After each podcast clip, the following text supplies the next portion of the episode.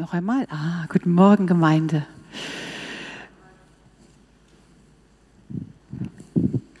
Hungrig haben wir gerade gesungen. Hungrig. Ich bin hungrig und komme hungrig zu dir. Seid ihr hungrig?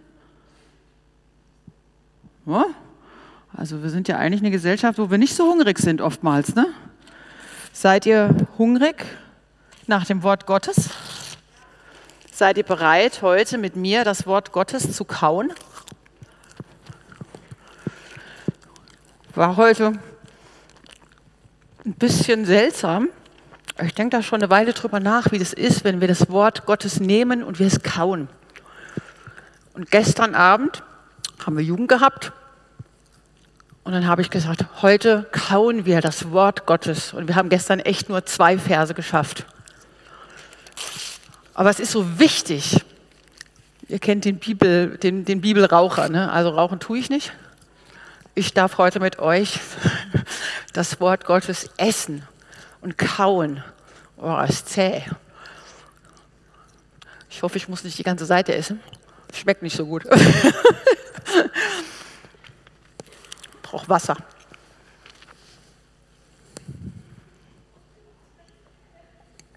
Aber Gott hat heute Morgen zu mir gesagt, ich soll das mit euch machen.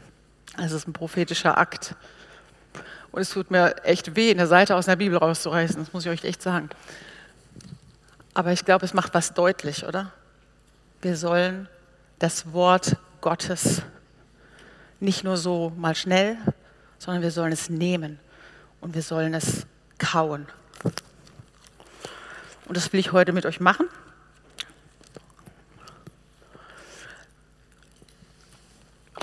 Wir sind ja bei den Ich bin-Worten. Und ich darf heute über Ich bin die Auferstehung und das Leben sprechen. Wer an mich glaubt, der wird leben, auch wenn er stirbt. Und wer da lebt und glaubt an mich, der wird nimmermehr sterben. Glaubst du das?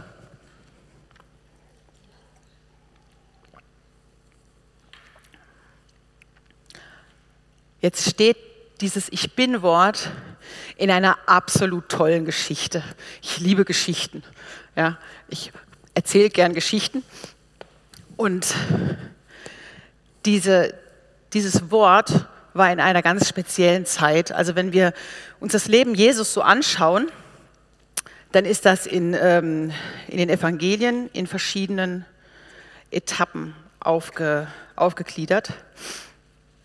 Und ähm, es gibt dann zu den ersten Teil, wo über Kindheit und Jugend von Jesus berichtet wird. Es gibt den zweiten Teil, so das erste Jahr des öffentlichen Auftretens von Jesus. Dann gibt es das Jahr der Beliebtheit. Und ähm, vierte Phase ist dann Jahr des Widerstands. Und die fünfte Phase ist die letzten Monate. Und dann kommen die letzten Tage Jesu auf dieser Erde. Und diese Geschichte befindet sich das sind in dieser Zeitphase die letzten Monate von Jesu. Jesus war unterwegs und hat mal wieder die Pharisäer und die Schriftgelehrten verärgert. Es wäre fast dazu gekommen, dass sie ihn gesteinigt hätten. Ja? Er ist gerade so mit dem Leben davongekommen. Und deshalb, um die Sache so ein bisschen so sich mal zu beruhigen, ist er auf die andere Seite des Jordans ge gezogen und hat dort weitergemacht. Und dann passierte etwas. Oh. Und zwar Johannes 11, Vers, ab Vers 1. Es war aber einer krank, Lazarus von Bethanien, aus dem Dorf der Maria und ihrer Schwester Martha. Maria aber war es, die den Herrn mit Salböl salbte und seine Füße mit ihren Haaren abtrocknete. Deren Bruder Lazarus war krank. Also Johannes stellt uns hier mal kurz die Familie vor. Maria kennen wir, die zu Füßen des Herrn saß, Martha, die viel Arbeit hatte und den Bruder Lazarus. Da sandten die Schwestern zu ihm und ließen ihm sagen, Herr, siehe, der, den du lieb hast, ist krank. Also eigentlich was ganz Verständliches, oder? Lazarus geht's schlecht. Alle haben eine persönliche Beziehung zu Jesus. Und so wie wir hier lesen, hat Jesus sie lieb gehabt. Also ist ja ganz klar, dass sie schnell jemanden losschicken und sagen, bitte geh und sag dem Herrn Bescheid. Ja, unserem Bruder geht's schlecht. Wenn er kommt, dann wird sich alles zum Guten wenden. Als aber Jesus es hörte, sprach er, diese Krankheit ist nicht zum Tode, sondern um der Herrlichkeit Gottes willen, damit der Sohn Gottes durch sie verherrlicht werde. Und jetzt sagt Johannes nochmal ausdrücklich, Jesus aber liebte die Martha und ihre Schwester und den Lazarus. Als er nun hörte, dass er krank sei, blieb er noch zwei Tage an dem Ort, wo er war. Das ist mal wieder typisch Jesus, oder? Also ich meine, er hat die Leute lieb und die, die kommen und sagen, hey, wir haben eine Notlage und jeder normale Mensch würde sofort loslaufen und Jesus bleibt noch zwei Tage an dem Ort, wo er war. Und es ist für uns Menschen sowas von ähm, unverständlich manchmal, warum Jesus so gehandelt hat. Und ich habe mich dann gefragt, ja Jesus, was, warum? Warum ist er da geblieben? Ja? Und wenn man das so im Zusammenhang sieht, wie die Geschichte sich dann weiterentwickelt, habe ich die Vermutung, er musste dann noch was fertig machen. Ich glaube, er hatte danach gar keine Zeit mehr, nochmal dorthin zu gehen, möglicherweise.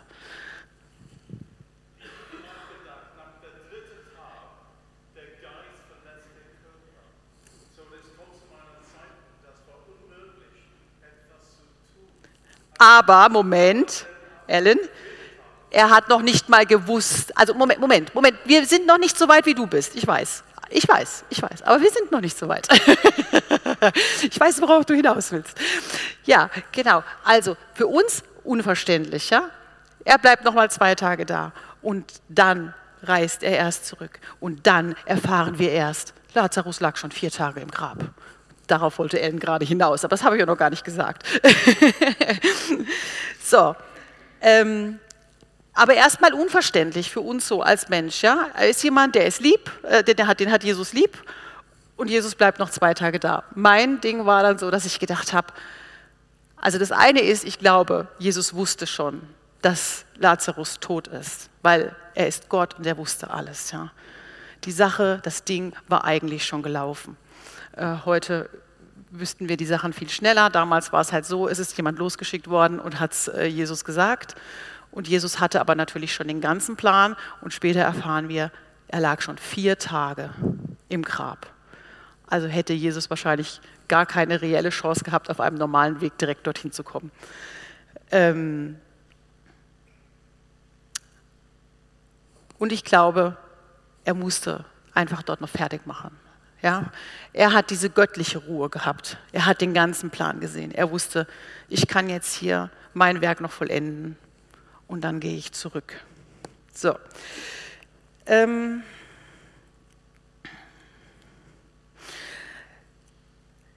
Danach erst spricht er zu den Jüngern. Also die Jünger haben das noch gar nicht mitgekriegt, dass der Lazarus eigentlich krank ist. Rabbi, nein, halt, lasst uns wieder nach Judäa gehen. Und die Jünger sagten zu ihm, äh, Rabbi, eben suchten die Juden dich zu steinigen. Und wieder gehst du dahin? Jesus antwortete, hat der Tag nicht zwölf Stunden? Wenn jemand am Tag umhergeht, stößt er nicht an, weil er das Licht dieser Welt sieht. Wenn aber jemand in der Nacht umhergeht, stößt er an, weil das Licht nicht in ihm ist. Dies sprach er, und danach sagte er zu ihnen, Lazarus, unser Freund, ist eingeschlafen, aber ich gehe hin, damit ich ihn aufwecke. Da sprachen die Jünger zu ihm, Herr, wenn er eingeschlafen ist, so wird er geheilt werden. Jesus aber hatte von seinem Tod gesprochen. Sie aber meinten, er rede von der Ruhe des Schlafes. Da nun sagte ihnen Jesus gerade heraus, Lazarus ist gestorben. Ja? Und ich bin froh um euretwillen, dass ich nicht dort war, damit ihr glaubt. Aber lasst uns zu ihm gehen. Und da sprach Thomas, der auch Zwilling genannt ist, zu den Mitjüngern, lasst auch uns gehen, dass wir mit ihm sterben. Also, sie kommen aus einer Situation, da ging es um Leben und Tod. Sie gehen über den Jordan, damit Jesus weitermachen kann und das Ganze sich ein bisschen beruhigt. Dann kommt die Nachricht, Lazarus ist krank, ja, liegt im Sterben. Und die Jünger sagen, eh, äh, hallo, ähm, nein, du kannst jetzt nicht dorthin zurückgehen. Wir, du weißt doch, das ist jetzt gefährlich. Die werden sich wahrscheinlich noch nicht abgeregt haben und es ist wirklich, wirklich gefährlich für dich, dorthin zu gehen. Und Jesus sagt, nein, ich gehe trotzdem dorthin. Und die Jünger wissen, wenn wir jetzt mitgehen, dann ist es eine gefährliche Geschichte. Und Thomas, der Zweifler, hier der Zwilling, also ne, deshalb auch der Zweifler unter anderem, sagt, okay, wir gehen mit, auch wenn es das Letzte bedeutet, auch wenn es den Tod bedeutet.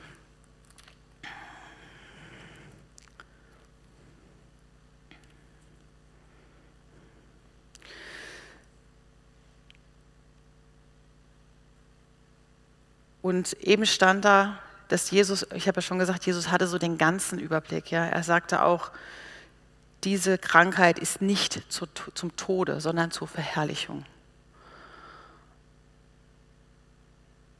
Und jetzt kommt dieses Ich bin-Wort, weil Jesus auf dem Rückweg ist und Martha bekommt mit, dass Jesus schon fast da ist. Als nun Jesus kam, fand er ihn, Lazarus, schon vier Tage in der Gruft liegen. Also dann haben wir gerade von Ellen gelernt, nach drei Tagen sagt man, der ne, ist Ende Banane bei den Juden. Ich habe mal versucht zu recherchieren, was eigentlich nach vier Tagen passiert. Äh, so genau konnte ich das nicht rausfinden, aber ich äh, habe dann gedacht, ich sage es lieber doch nicht, weil es ist nicht schön, was nach vier Tagen mit einem Körper passiert, wie der eigentlich schon aussehen müsste. Ich glaube, wir können uns schon so ein bisschen denken, dass es nicht mehr so lecker und ansehnlich war, wenn man vier Tage in einem warmen Land in einem Grab liegt. Und Bethanien aber war nah bei Jerusalem, etwa 15 Stadien weit. Und viele von den Juden waren zu Martha und Maria gekommen, um sie über ihren Bruder zu trösten. Martha nun, als sie hörte, dass Jesus komme, ging ihm entgegen. Maria aber saß im Haus. Also Martha hat es geschafft, sich aus dem Trubel davonzustehlen, weil bei den Juden wurde ja ähm, mindestens eine Woche der Tote beweint. Das heißt, es kamen viele, um Trauer mit ihm zu halten und mit ihnen zu halten und ähm, Lazarus zu beweinen. Da war richtig was los in dem Haus. Und Martha konnte sich ähm, davon stehlen. Und da sprach Martha zu Jesus, Herr, wenn du hier gewesen wärest, so wäre mein Bruder nicht gestorben. Und jetzt weiß ich, dass was du von Gott bitten magst, Gott dir geben wird.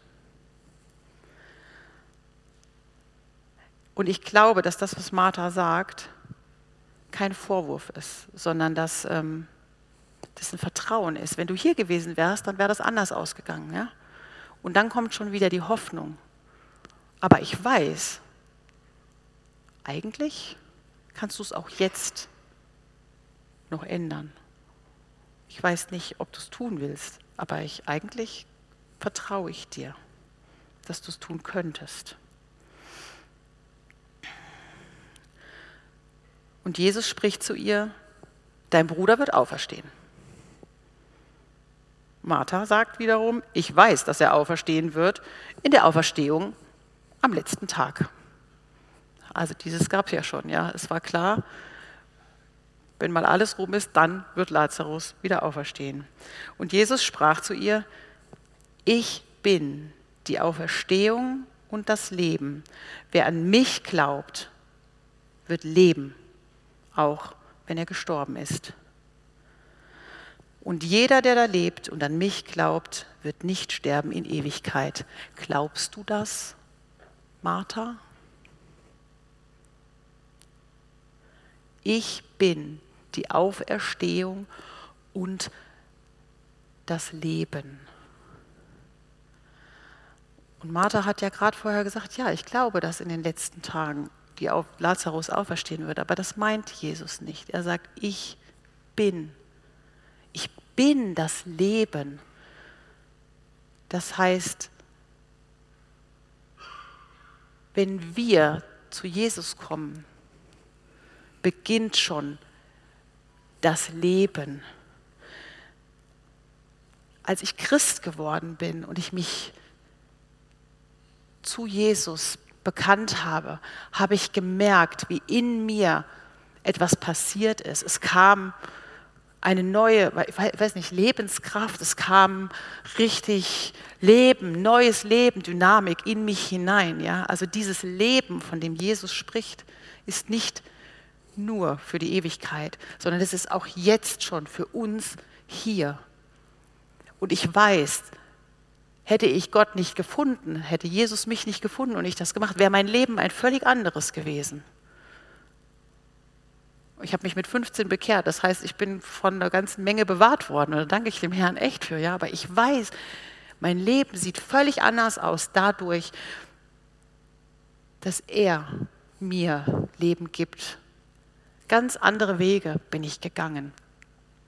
Ganz andere Lebenslust und Lebenswille gibt er mir immer und immer und immer wieder.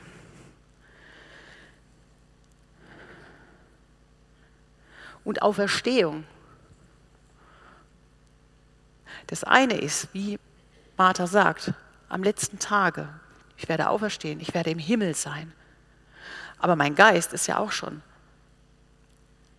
auf, überhaupt aufgeweckt worden durch Jesus. Ja? Mein Geist ist lebendig geworden. Klar, ich habe Seele, ich habe ich hab Körper, ich habe Seele. Und wenn ich mich bekehre, dann wird mein Geist lebendig. Und dann habe ich auch schon äh, gesagt, wenn es darum geht, wie höre ich denn Gottes Stimme, dann sage ich, ja, am Anfang hast du einen Babygeist vielleicht einfach. Und dann muss der Babygeist lernen, Gott zu verstehen. Und dann kommt es darauf an, wie viel du mit deinem Herrn sprichst und wie schnell du dann verstehst, wie Gott mit dir spricht. Und wie schnell der Babygeist wächst zu einem, sich entwickeln kann im, im Glauben. Und jetzt macht Martha was Interessantes.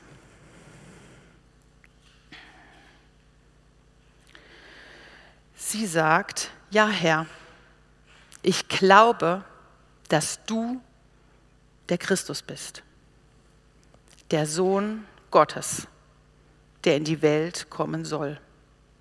Also sie antwortet, mit einem Bekenntnis, dass sie erkannt hat, wer Jesus ist. Das, was sie in ihrem Herzen und in ihrem Kopf verstanden hat. Ja, Herr, ich weiß, ich glaube, dass du der Christus bist, der Sohn Gottes. Und als sie das gesagt hatte, ging sie hin und rief heimlich ihre Schwester Maria und sagte, der Lehrer ist da und ruft dich. So, Maria also Martha möchte eigentlich, dass Maria das gleiche Gespräch haben kann. Aber als Maria das Haus verlässt, ähm, bleibt es nicht unbemerkt. Wahrscheinlich saß sie bei den Gästen, keine Ahnung. Auf jeden Fall, als Maria das Haus verlässt, gehen die Leute hinterher, weil sie einfach denken, Maria geht jetzt zum Grab und möchte Lazarus beweinen und dann geht man hinterher und beweint ihn mit. Und so kommt es, dass Maria zu Jesus kommt und Menschen mitgelaufen sind die Trauergemeinde ist gefolgt. Und ähm, interessant, ich finde es so interessant, Martha sagt, äh, Maria sagt das Gleiche wie Martha. Ne? Also sie ist ein bisschen ähm, emotionaler, sie fällt vor dem Herrn nieder und sagt eigentlich den gleichen Satz. Und dann wiederum, ähm, das ist das Schöne am Johannesevangelium, da, da sind immer wieder Emotionen drin, drin beschrieben. Ja. Ähm, Als nun Jesus sie weinen sah, also Maria weinte, und die Juden weinen, die mit ihr gekommen waren, ergrimmte er im Geist und wurde erschüttert und sprach, wo habt ihr ihn hingelegt? Sie sagten zu ihm, Herr, komm und sieh. Also er ergrimmte im Geist. Jesus. Wir wissen nicht genau, worüber er ergrimmte. Über die Macht des Todes oder dass Maria nicht verstanden hat, worum es geht, oder dass die Frage nochmal gestellt wurde. Das glaube ich allerdings nicht, weil ich glaube, Jesus war echt geduldig.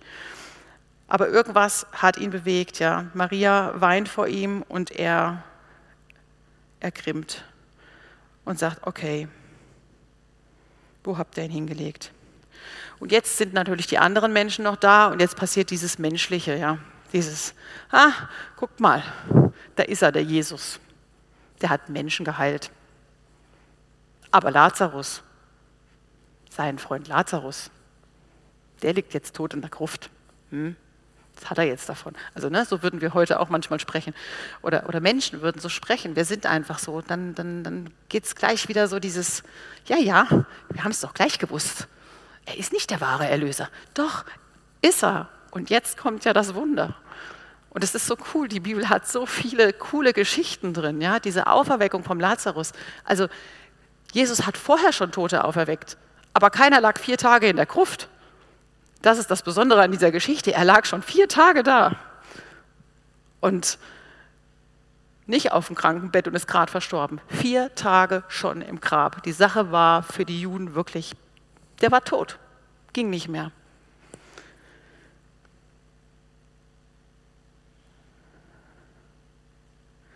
So, und als nun Jesus merkte, wie die anderen sprachen, wurde er wieder in seinem Inneren erzürnt. Kommt zur Gruft. Es war aber eine Höhle und ein Stein lag davor. Und Jesus spricht, nehmt den Stein weg. Jetzt kommt Martha und spricht zu ihm, Herr, er riecht schon. Bist du dir sicher, dass du den Stein wegnehmen willst? Ähm, das ist nicht so lecker, ja? Der stinkt.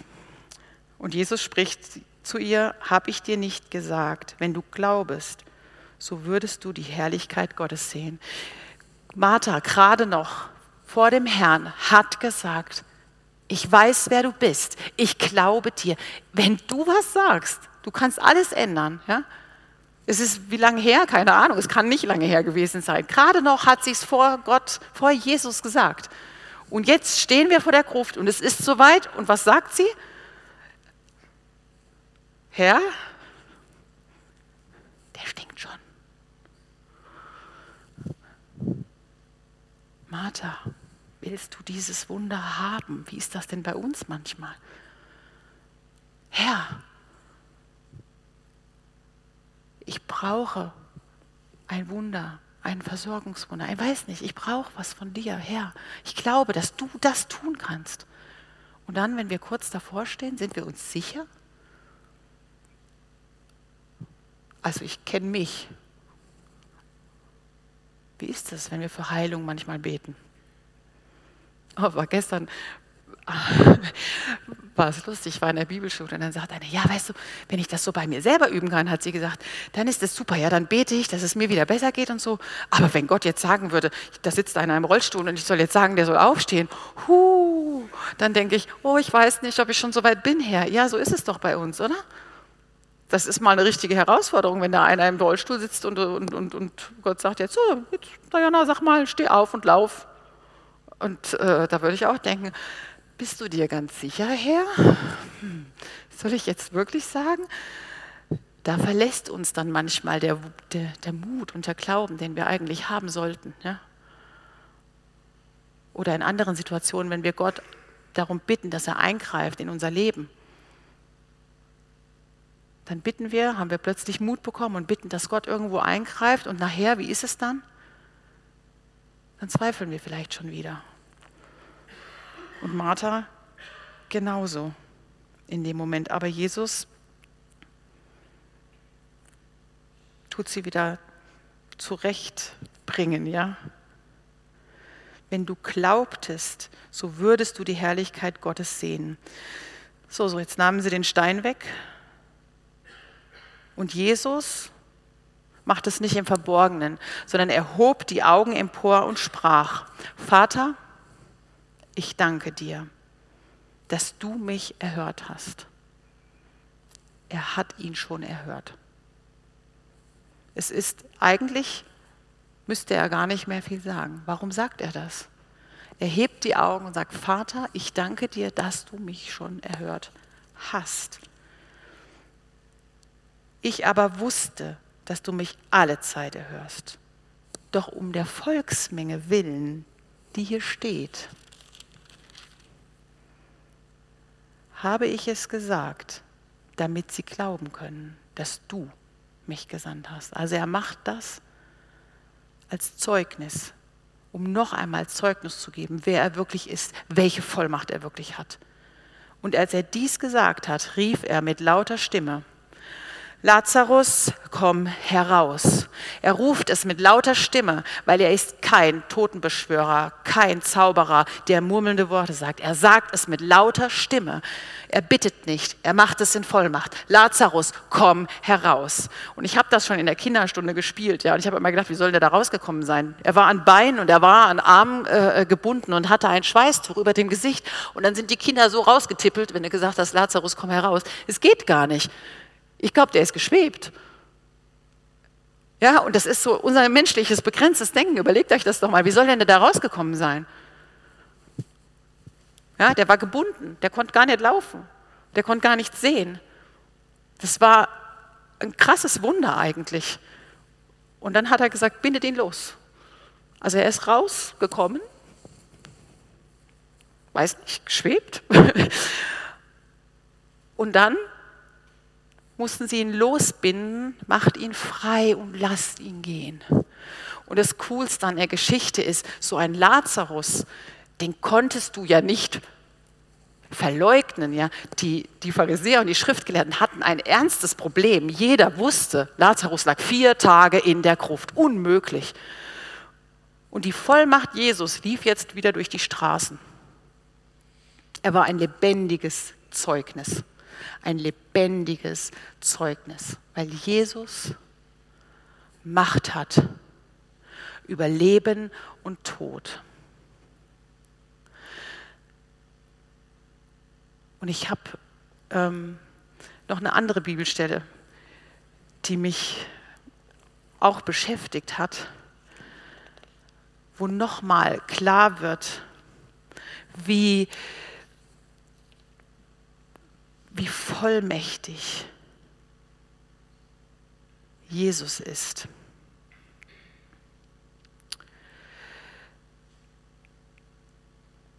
Jetzt muss ich kurz, Moment, Johann, ja, nein.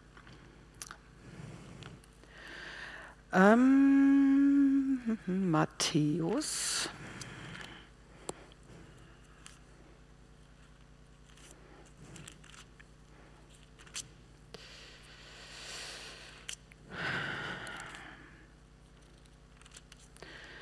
Und zwar Matthäus 27. Es geht um die Kreuzigung Jesu. Was ist an der Kreuzigung passiert?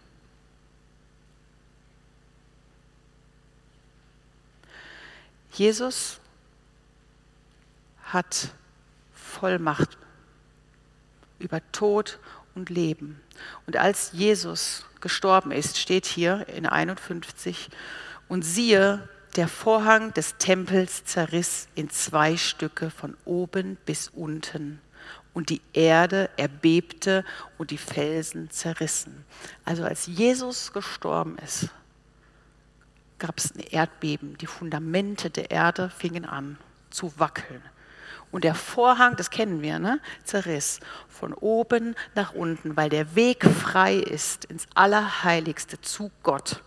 Und jetzt Achtung, und die Grüfte öffneten sich und viele Leiber der entschlafenen Heiligen wurden auferweckt.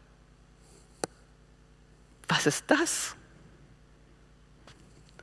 Die Grüfte öffneten sich und viele Leiber der entschlafenen Heiligen wurden auferweckt. Und sie gingen nach seiner, Auferstehung, äh, nach seiner Auferweckung, also nach Jesus Auferweckung, aus den Grüften und gingen in die heilige Stadt und erschienen vielen. Da ist was richtig Krasses in der unsichtbaren Welt passiert, als Jesus gestorben ist, weil er Herr über Leben und Tod ist. Und das hat sich durch den Vorhang, durch das Erdbeben und auch durch die Krüfte tatsächlich manifestiert, es war sichtbar. Plötzlich sind da Leute rumgelaufen, wo die, wo die ähm, Juden wussten, also hier steht nicht, wie lange die tot waren, ja, aber es waren die Heiligen, also es waren, waren Leute, die, die ein heiliges Leben vor Gott hatten und die sind da plötzlich wieder aufgetaucht. Und jeder wusste eigentlich, äh, hä? der war doch tot, warum läuft der jetzt wieder hier rum? Also es steht nichts weiter drin, wie das dann weiterging, aber das ist ne, das ist wie mit Lazarus, wie kam der da raus? Und plötzlich äh, haben wir hier so eine Stelle, wo, wo ich denke, wow, krass. Aber das ist, weil Jesus Vollmacht hat über Leben und Tod, weil er die Auferstehung ist.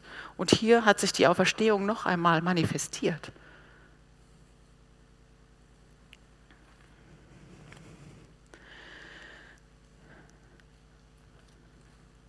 Also, wie ist das? Menschen sind manchmal, ja nein, Menschen sind, wenn sie Jesus nicht haben, geistlich tot. Ich hatte ein Gespräch mit meiner Schwester und das fand ich, fand ich sehr interessant, weil sie gesagt hat, ähm, ich weiß nicht, diese Person, was ist mit dieser Person? Die wirkt so leblos, so tot. Und dann habe ich gesagt, ja, die ist kein Christ. Ah, sagt sie, ja, manchmal sehe ich das. Und dann habe ich gedacht, oh, wie krass, es gibt Menschen, die sehen können, also es ist eine Gabe von Gott, es gibt Menschen, die sehen können, ob jemand auferweckt ist im Herrn. Also ich bin immer wieder erstaunt darüber, was Gott für Gaben vergibt, ja, wo ich dann denke, das ist so cool. Also es gibt so unterschiedliche Gaben. Sie sieht halt das, ja, wo ich denke, wow, habe ich auch noch nicht gewusst, dass das geht. Aber sie hat das gesehen, hat sich gesagt, ah, jetzt ist das klar, dann kann ich das jetzt einordnen. Okay, gut. Ich dachte, ah, okay. Manchmal wäre das schon interessant, so, kannst du mal einen Blick über meine Gemeinde, also würde ich schon mal interessant finden. Aber gut, es hat wahrscheinlich seinen Grund, warum ich die Gabe nicht habe. ja, also man kann das sehen. Die geistliche Welt sieht das sowieso, ob wir auferweckt sind oder ob wir das, ob wir das nicht sind. Und in, in Psalm 16,11 steht, du führst mich den Weg zum Leben. In deiner Nähe finde ich ungetrübte Freude. Die Amri, die, meine Tochter, die ist zehn, die liest gerade ein Buch darüber, das ist total süß, ja. Und dieser Vers, der, der bringt dieses Mädchen in diesem Buch zum Glauben, weil sie sich fragt, was ist ungetrübte Freude? Du führst mich den Weg zum Leben, Jesus. Und in deiner Nähe finde ich ungetrübte Freude. Amen. Glaubst du das?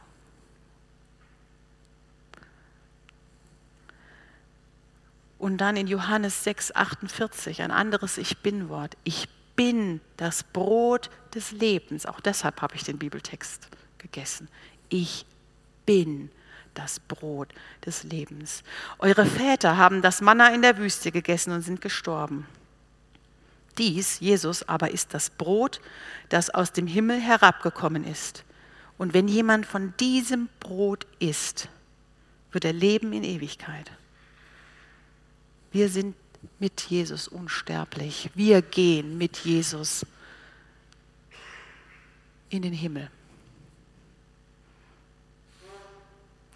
Aber der fängt auch jetzt hier schon an. Der Esra hat gesagt, äh, der Himmel ohne Jesus ist die Hölle. Nein, der Himmel ohne Jesus geht gar nicht. Ja? Also, es geht doch gar nicht. Himmel ohne Gott ist nicht Himmel. Himmel geht nur mit Gott. Und manchmal haben wir die Möglichkeit, diesen Himmel jetzt schon zu spüren. Weil die Kinder haben mich mal gefragt, wo ist denn der Himmel da? Ja, dann habe ich gesagt, keine Ahnung. Also nicht da oben. Also das ist der andere Himmel. Ne? Aber, aber der Himmel von Gott, der ist nicht da oben. Ne? Der Himmel ist schon hier. Und wir können ihn auch jetzt schon erleben. Ich war, auf der, war, war, ganz oft früher auf der Zellstadt und manchmal war das so, wenn du mit ganz vielen Leuten zusammen bist, die Gott dienen und du machst das 14 Tage lang, ja, dann bin ich über diesen Platz gelaufen und habe gedacht, wow, so muss das im Himmel sein. Voll cool. Lauter Leute, mit denen du dich gut verstehst, du hast Spaß, Lobpreis den ganzen Tag, kannst tolle Dinge machen mit den Jugendlichen und so. Das ist für mich, für mich, war das dann Himmel in dem Moment, ja. Oder wir haben mal eine Freizeit gehabt, da, da haben wir, wir hatten eine Planung und Jesus hat die Planung komplett über den Haufen geworfen und äh, äh, wir mussten jeden Tag wirklich äh, gucken, was er wieder tun will. Und es war so eine intensive Zeit mit Gott, wo ich gedacht habe, wow, auch da ein Stück Himmel hab, durfte ich erleben. Und es macht Freude auf mehr, auf das, wie es wird. Der Himmel wird nicht langweilig, ja. Wenn man dann liest, wenn man 24 Stunden Lobpreis, also ich glaube tatsächlich, daran hätte ich richtig Spaß. Ähm, aber andere vielleicht nicht, ja. Aber das, der, der Himmel, der Himmel wird toll. Weil wir bei Jesus sind, weil ohne Gott gibt es den Himmel nicht. Weil der Himmel heißt, ich bin geborgen, ich bin geliebt, ich bin ganz nah bei ihm. Und mir geht es richtig, richtig gut.